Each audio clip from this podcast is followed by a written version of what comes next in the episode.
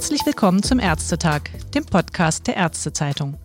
Mein Name ist Ruth Ney und ich leite das Online-Ressort der Zeitung. Auf den Erfolg müssen wir anstoßen. Stößchen. Auf den Schrecken einen Schnaps. Ein Gläschen in Ehren. Kommt Ihnen bekannt vor? Vermutlich. Denn der Konsum von Alkohol gehört für die meisten erwachsenen Deutschen ganz selbstverständlich zum Leben dazu, ist überall und fast jederzeit verfügbar und zudem relativ billig. Gerade das begünstigt allerdings auch den fließenden Übergang von noch normalem zu risikoreichem Trinken und zur Abhängigkeit. Zum Verdeutlichen. In Deutschland trinkt jeder Erwachsene über 15 Jahre im Durchschnitt über 130 Liter alkoholhaltige Getränke in einem Jahr. Das entspricht knapp 11 Litern reinem Alkohol. Wir sind damit weltweit auf den vorderen Rängen. Die Kehrseite? Insgesamt drei Millionen Erwachsene zwischen 18 und 64 Jahren hatten nach Zahlen der deutschen Hauptstelle für Suchtfragen im Jahr 2018 eine alkoholbezogene Störung. Bei 1,4 Millionen von ihnen lag Alkoholmissbrauch vor und bei 1,6 Millionen eine Alkoholabhängigkeit. Die Dunkelziffer ist zudem hoch. Viele Zahlen zum Alkoholkonsum beruhen auf Selbstangaben. Wer ist da schon ganz ehrlich? Und genau das macht es mitunter schwierig, Betroffene anzusprechen, weiß Professor Ulrich Preuß, der sich seit vielen Jahren mit Suchtproblematiken beschäftigt und den ich jetzt am Telefon ganz herzlich begrüße. Hallo, Professor Preuß. Guten Tag, Frau Ney. Professor Preuß ist Arzt für Psychiatrie und Psychotherapie. Er ist aktuell Klinikdirektor der Vitus Klinik Herborn, einer Fachklinik für alle psychischen Erkrankungen des Erwachsenenalters, einschließlich der Sucht- und Abhängigkeitserkrankungen und er ist einer der Hauptautoren der aktuellen S3-Leitlinie Alkoholbezogene Störungen. Wenn man sich die Zahlen betrachtet, täglich rund 200 Todesfälle durch zu hohen Alkoholkonsum und volkswirtschaftliche Kosten von rund 57 Milliarden Euro pro Jahr, unter anderem durch Krankheitsfolgen und Arbeitsunfähigkeit in Zusammenhang mit Alkoholkonsum. Das ist doch ganz schön erschreckend, vor allem weil sich seit vielen Jahren in der Statistik nur so wenig zu bewegen scheint. Hat Deutschland Ihrer Meinung nach ein Alkoholproblem, das wir nicht in den Griff bekommen? Ja, das betrifft ja nicht nur Deutschland, sondern den gesamten westlichen Kulturkreis, dass Menschen äh, in großen Bevölkerungsanteilen Alkohol konsumieren und dann auch ein Risiko haben, eine alkoholbezogene Störung, wie Sie es gerichtlich genannt haben, zu entwickeln. Nicht etwa 10 Prozent der Bevölkerung, die Alkohol konsumiert, entwickelt im Verlauf eine alkoholbezogene Störung, also den schädlichen Konsum oder eine Abhängigkeit. Und äh, ich glaube, das ist dann auch Aufgabe der Öffentlichkeit, aber auch der Mediziner und Therapeuten, darauf aufmerksam zu machen, das ist keine unproblematische Substanz. Das ist, denke ich, auch weithin bekannt. Und sich auch so positionieren, dass dann die Betroffenen, die entsprechende Hilfen brauchen, diese auch möglichst niedrigschwellig bekommen können. Das Problem ist ja gerade, obwohl man eigentlich weiß, dass es schädlich ist, dass trotzdem immer wieder das Ganze verharmlost wird. Da kursieren dann so Sprüche wie, mein Lieblingstier ist der Zapfhahn, ein Alkoholproblem entsteht, wenn keiner mehr da ist, um Bier zu holen. Wie kann man denen denn eigentlich richtig entgegenwirken, ohne umgekehrt den Alkohol zu dämonisieren und damit vielleicht die Personen, die Probleme damit haben, in eine Stigmatisierungsfalle fallen zu lassen? Ja, das ist die große Herausforderung, nicht? Auch für die Prävention, die sich ja da verschiedene Säulen baut. Nicht nur darüber aufzuklären, welche Gefahren denn der Alkohol hat. Nicht die Deutsche Hauptstelle für Suchtgefahren zum Beispiel appelliert ja daran, dass der risikoarme Konsum, und den gibt es ja schon auch, im Vordergrund steht und eben nicht der Hochkonsum. Und die Bevölkerung auch entsprechend über aufklärt, neben den Angeboten für die Behandlung und deren Zugänglichkeit, genauso was jetzt für den Alkohol ja nicht so zutrifft, die Strafverfolgung, das ist ja eher was bei den illegalen Substanzen, die da im Vordergrund steht. Aber es ist schon richtig, in Deutschland gibt es eben eine Ambivalentkultur, wie in vielen Ländern der westlichen Welt. Auf der einen Seite wird Alkohol beworben und auch als Erfolgselement in der Öffentlichkeit, zum Beispiel auch von politisch Verantwortlichen propagiert, nicht der bayerische Bierträger. Auf der anderen Seite kippt das Ganze dann in die Stigmatisierung und in die Ablehnung, sobald jemand eine Alkoholkonsumstörung eben entwickelt. Nicht, das ist eine schwere Erkrankung, die dann auch eine entsprechende Behandlung verdient. Und ich glaube als sollte, das ist dann die große Aufgabe, hier die Bevölkerung, auch die Allgemeinheit darüber aufzuklären, dass es sich dabei eben um eine schwere Erkrankung und nicht um einen Lifestyle handelt. Und gerade an dieser Grenze, wenn es dann kippt von dem noch normalen Trinken, da sind ja mitunter auch Ärzte gefragt. Sie haben gesagt, es ist ganz wichtig, auch eine ärztliche Aufgabe, die Prävention. Jetzt ist es aber gerade, weil Alkohol ja an sich normal zum Alltag fast gehört, dass es besonders schwer fällt, ein solches mögliches Alkoholproblem bei einem Menschen anzusprechen. Was ist denn aus Ihrer Sicht als Arzt hier der erste wichtige Schritt? Und das äh, ist ja etwas, was auch in den Leitlinien ja eine gewichtige Rolle spielt. Nicht, äh, nämlich äh, Prävention und auch Erstkontakte so zu gestalten, dass solche Erkrankungen oder mögliche Probleme eben auch anzusprechen sind. Dafür gibt es Techniken, die kann man auch erlernen. Die könnte auch die Basisversorgung erlernen, nicht nur die Suchtberatung stellen, die können das meistens schon, aber eben auch Allgemeinmediziner in der Allgemeinpraxis, wo eben sehr viele Betroffene auftauchen, aber eben gerade mit anderen Beschwerden oder mit Folgeschäden des Alkoholkonsums und eben nicht äh, direkt äh, den hohen Alkoholkonsum an erster Stelle erwähnen. Da ist es geschickt und auch die entsprechende Technik sinnvoll und notwendig einzusetzen, zum Beispiel motivationale Gesprächsführung, um hier das Problem mit den Betroffenen zu besprechen und auch entsprechende Hilfs- und äh, Therapieangebote machen zu können. Sie haben jetzt gerade auch die aktualisierte S3-Leitlinie angesprochen und da wird gesagt, dass diese nun ganz speziell auf die Frühdiagnostik und Frühintervention abhebt. Hm. Ähm, war das vorher nicht der Fall?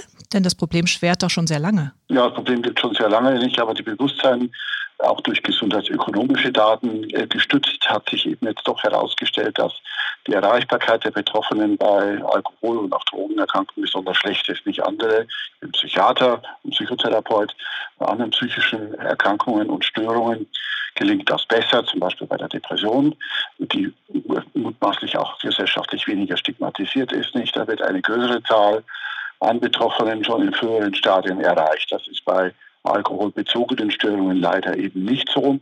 Und zumindest bisher und die Möglichkeiten, das eben auszuweiten, sind einerseits eine bessere Schulung, eine bessere Sensibilisierung auch der Behandler oder der Kontaktpersonen im Suchthilfesystem für Alkoholkonsumstörungen und den dahinterstehenden Folgeschäden sowie auch die Intervention zum Beispiel mit Frühinterventionen oder mit anderen Verfahren, beispielsweise Labordiagnostik, wo man dann eben auch wieder über die Technik der motivationalen Gesprächsführung mit den Betroffenen in Kontakt kommen kann und entsprechende Hilfs- und Motivationsangebote darstellen kann. Aber genau diese Sachen, denn eigentlich gerade der Hausarzt, der kennt ja seinen Patienten oft am besten. Der kann wahrscheinlich auch am besten dazu beitragen, die ersten Symptome zu erkennen, dass hier etwas in Schieflage geraten ist beim Alkoholkonsum. Mhm. Woher bekommt er diese Materialien? Denn das gehört normalerweise ja nicht zum Medizinstudium dazu, sich genau damit auseinanderzusetzen. Ja, das, das Medizinstudium in der Ausbildung sicherlich noch Luft nach oben, nicht auch aus dem Grund, dass zum Beispiel bei den Krankenhausbehandlungen die Herzinsuffizienz, wichtige internistische Erkrankung, also mangelnde Pumpleistung des Herzens, genauso häufig behandelt wird wie alkoholbezogene Störungen, stationär. Nicht? Ich persönlich habe im Studium noch erlebt, dass ich da sehr viel gelernt habe über Herzfunktion und Behandlung von Herzerkrankungen. Ich habe fast nichts gelernt über Abhängigkeitserkrankungen. Und da ist gut, dass da auch in der Ausbildung des Mediziners, aber eben auch in der Facharztausbildung der einzelnen Spezialitäten, Abhängigkeitserkrankungen, auch speziell die alkoholbezogenen Störungen, weil das mit Abstand die häufigsten sind, eine wichtige, größere Rolle spielen. Und dann ist natürlich auch äh, die Bereitschaft, später in der Praxis solche Erkenntnisse anzuwenden oder auch zu erkennen, natürlich dann auch erheblich größer. Ne, die Allgemeinmediziner waren mit dem Fachverband äh, mit bei der Leitlinienerarbeitung tätig gewesen. Und äh, trotzdem Allgemeinmediziner schon sehr viel in ihrer Praxis tun müssen, sehr viel beachten müssen. Nicht wäre es dennoch sinnvoll, aufgrund der großen Häufigkeit von Alkohol und anderen Suchterkrankungen, sich in diesem Bereich zu sensibilisieren und da besondere Bereitschaft mitzubringen, Patienten diagnostisch zu erkennen und weiter zu vermitteln. Könnten Sie hier konkretisieren, ob es hier einen besonderen Fragebogen gibt oder welche Laborparameter oder auffälligen Komorbiditäten hier wichtig sind, die dann tatsächlich die Aufmerksamkeit wecken sollten eines Hausarztes? Also das haben die Leute reingeschrieben. Es gibt die Labordiagnostik mit den traditionellen Markern, die im Labor erhöht sein könnten, Leberwerte zum Beispiel, Blutwerte, die verändert sind, das Erythrozytenvolumen beispielsweise oder auch das Carbohydrate Deficient Transferin, CDT, das ist ein Marker, der darauf hinweist, dass zusammen mit den anderen Markern oder Biomarkern, dass ein Alkoholkonsum in höherer Dosierung in den letzten Wochen stattgefunden hat. Dann gibt es direkte Alkoholmarker, inzwischen etwas neuere Entwicklungen, die darauf hinweisen, dass aktuell ein Alkoholkonsum zu tun hat. Das wäre zumindest mal eine Basis, um darüber über diese Werte ins Gespräch zu kommen. Genauso gibt es auch Fragebogendiagnostik, den Alcohol Use Disorder Identification Test haben wir eingeschrieben, der so etwas wie Konsummengen und Trinkmuster abfragt. Das bedeutet noch nicht, dass es eine Diagnose ist, aber es bedeutet, dass da es Hinweise gibt, dass da eine Person zumindest gefährdet ist, eine alkoholbezogene Störung zu entwickeln. Und auch über diese Ergebnisse zusammen mit den Laborwerten sind dann meist schon eine gute Grundlage, mit den Betroffenen ins Gespräch zu kommen, ob hier irgendein Problem vorliegt und ob man entsprechende Hilfestellungen anbieten kann. Das wären jetzt vor allem Laborparameter und vielleicht auch körperliche Symptome. Aber es kommt ja sehr häufig auch zu alkoholbezogenen psychischen Störungen. Fallen die eventuell eher hinten runter, dass sie denen nicht so viel Aufmerksamkeit gewidmet wird?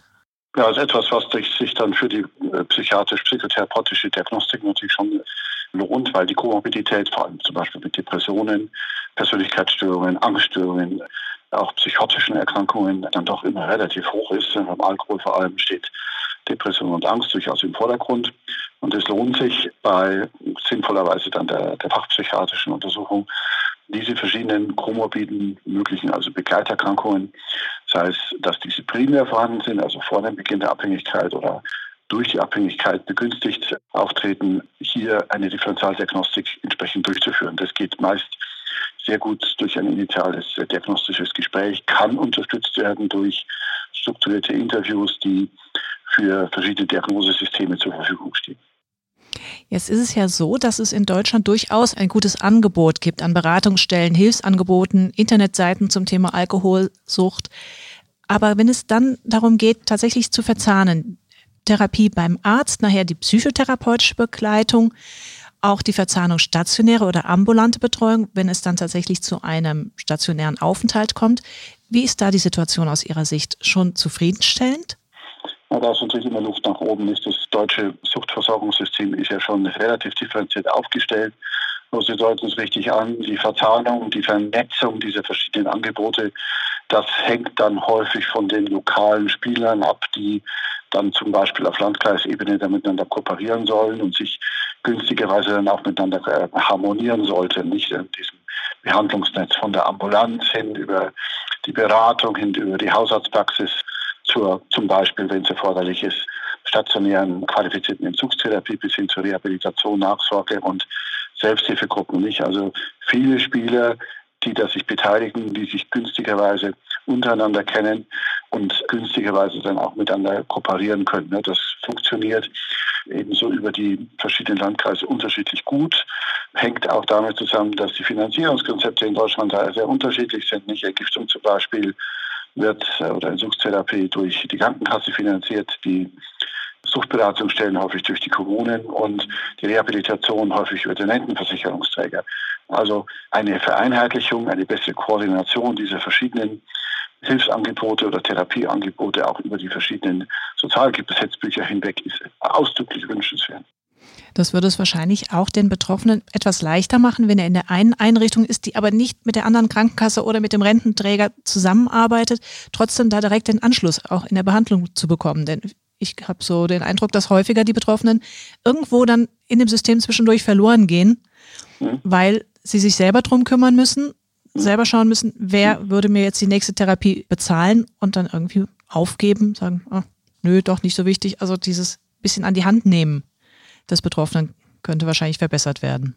Ja, richtig. Die Herausforderung ist für das Individuum häufig groß. Es braucht dann häufig bei schon schwer kranken Personen, die auch durch die substanzbedingt dann kognitive, also die äh, Einschränkungen im Denken und Handeln haben, die brauchen dann häufig die Unterstützung. Nicht im stationären Bereich zum Beispiel ist es dann der Sozialarbeiterin oder der Sozialarbeiter, der dann auch zum Beispiel mit den Betroffenen durch Widerspruchverfahren geht, nicht um zum Beispiel eine Rehabilitationsbehandlung dann nahtlos hinterher wahrnehmen zu können. Nicht nahtlos Programme haben wir ausdrücklich in die Leitungen aufgenommen, weil es zwischen den einzelnen SGBs und Zuständigkeiten damit unter auch mal längere Wartezeiten gibt. Nicht, das tut Schwerkranken gar nicht gut, die dann hohes Rückfallrisiko aufweisen und dann wieder von vorne anfangen müssen in dem ganzen System. Also Appell ist, da eine, bessere Koordination, Vereinheitlichung hinzukriegen, nahtlos Programme zu fördern zwischen den verschiedenen Therapieangeboten, Weil gerade bei den Schwerkranken ist es erforderlich, dass dann alle Elemente zum Einsatz kommen, um überhaupt noch helfen zu können. Bei der Frühintervention und bei der Prävention reicht es auch völlig aus, dass nur Teile dieses Behandlungsnetzwerkes zum Einsatz kommen können. Deswegen dem Ziel, dann auch potenzielle Risikopersonen auch früher zu erreichen, besser behandeln zu können und sie gar nicht in ein schweres und fortgeschrittenes Stadium kommen zu lassen. Mhm. Wie sind da die Erfahrungen mit einer ärztlichen Kurzintervention, wenn es sich erstmal nur um einen problematischen Alkoholkonsum handelt? Also bei denen, die einen Hochkonsum haben und auch bei solchen Personen, die einen schädlichen Konsum haben, bedeutet also, wo schon Schäden im psychischen und körperlichen Bereich eingetreten sind. Im neuen Diagnostiksystem ICD-11 sind dann auch Schäden der äh, persönlichen Umgebung mit einbezogen. Da wirkt Kurzintervention üblicherweise sehr gut. Also eine Aufklärung, zum Beispiel vom Arzt oder Ärztin oder vom Therapeuten darüber, was der Alkoholkonsum im momentanen Status bei den Betroffenen bedeuten könnte und was der auch jedenfalls für Folgen haben kann. Da ist diese durchaus gut wirksam. Und bei späteren schweren Stufen der Erkrankung wirkt die Kurzintervention dann nicht mehr so gut. Ne? Bedeutet also auch hier ein differenzierter Einsatz, klarer Blick auf die Situation des Betroffenen und dessen diagnostischen Zustands und eine gezielte Einsatz von äh, Kurzinterventionsprogrammen, zum Beispiel Informationsmaterial, gibt es auch bei der Deutschen Hauptstelle für Suchtgefahren, die da was zur Verfügung stellt, wie man so Kurzinterventionen legeartig durchführen kann. Ist also für jeden Therapeuten, auch für jedes geschulte Personal durchaus möglich. Sie haben gerade auch die ICD-11 angesprochen, also die neue gültige Klassifikation ab 2022. Mhm. Jetzt ist die Anerkennung von Alkoholismus als Krankheit an das Vorliegen einer Abhängigkeitsdiagnose doch geknüpft. Und im ICD-11 wird die Dichotomie Abhängigkeit versus schädlicher Alkoholgebrauch beibehalten. In der fünften Version des Diagnostischen und Statistischen Manuals psychischer Störungen, DSM 5, gab es das nicht so.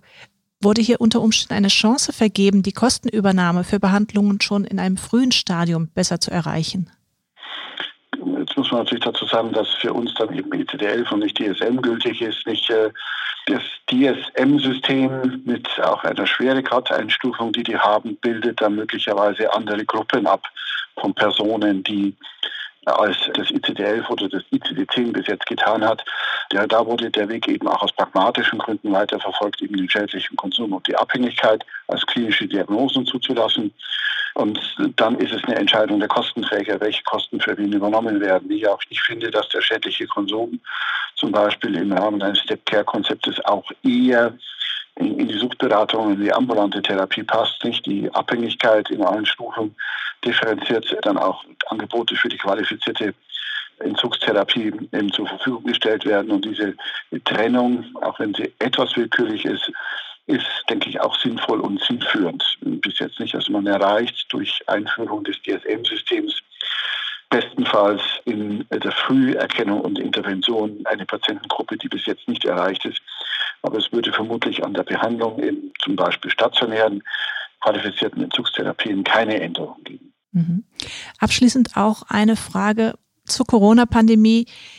Hat das unter Umständen die Situation für Patienten, die ein Alkoholproblem haben, verschärft? Etwa dadurch, dass es ja weniger direkte Patientenkontakte beim Arzt gab. Die Einrichtungen waren zum Teil geschlossen. Es gab Aufnahmestopp zwischendurch im Klinikbereich zur Suchtbehandlung, zumindest gerade am Anfang der Pandemie. Hm. Liegen Ihnen da schon erste Erfahrungen vor? Ja, sowohl also das, was die Fachgesellschaft oder Kolleginnen und Kollegen zusammengetan ist, ja. Es hat die Behandlung sicherlich kompliziert, wie leider in anderen medizinischen Bereichen auch. Es hat häufig auch in psychiatrischen Akutkliniken dazu geführt, dass Stationen, wo Abhängigkeitserkrankte behandelt werden, dann in erster Linie als erste geschlossen ist. Also es gibt auch so ein bisschen eine interne ärztliche Stigmatisierung dieser Störungsbilder. Also bei uns in dem Klinikverbund ist es der häufigste Versorgungsfall. Und den dann zu schließen oder zu sistieren, ist immer hat äh, aus meiner Sicht ethisch sehr, sehr problematisch. Auch wir mussten eine Station schließen hier, um Vorhaltefunktionen für die Pandemie durchführen zu können. Das war dann immer eine Station, die sich mit Doppeldiagnosen beschäftigt hat. Also ja, da ist es sicher so, dass die Versorgung deutlich erschwert worden ist. Auch andere Elemente des Suchthilfesystems sind zum Teil gestoppt, eingestellt oder nicht wieder aufgenommen worden. Selbsthilfegruppen zum Beispiel haben Besuche eingeschränkt die da in der Nachsorge eine wichtige Rolle und der Rückfallprävention eine wichtige Rolle spielen. Und auch die Isolation durch Corona-bedingte Maßnahmen der Betroffenen zu Hause beispielsweise weniger soziale Kontakte, mehr sozialer Rückzug kann eine Rückfallwahrscheinlichkeit erhöhen und die Erkrankung deutlich komplizieren. Nicht? Auch im letzten Jahr hatten wir dann so einen Rebound-Effekt nach Beendigung oder Lockerung der Covid-Maßnahmen. Da kamen dann vermehrt und ziemlich schwerkranke Patienten dann in die Behandlung, die sich eben während der Corona-Lockdown-Phase eben nicht haben behandeln lassen können oder wollen. Also es verschiebt das Problem sozusagen nur, es löst es sicher nicht. Ja, wir blicken ein bisschen optimistisch in die Zukunft, dass sich das jetzt hoffentlich bald ändern wird und die Situation sich etwas entspannen wird. Das Problem Alkohol wird uns aber leider noch eine ganze Weile verfolgen, mhm. denn ich glaube, nichts ist schwieriger als Gewohnheiten abzulegen. Ich danke Ihnen ganz herzlich für das Gespräch, Professor Preuß. Bitte sehr.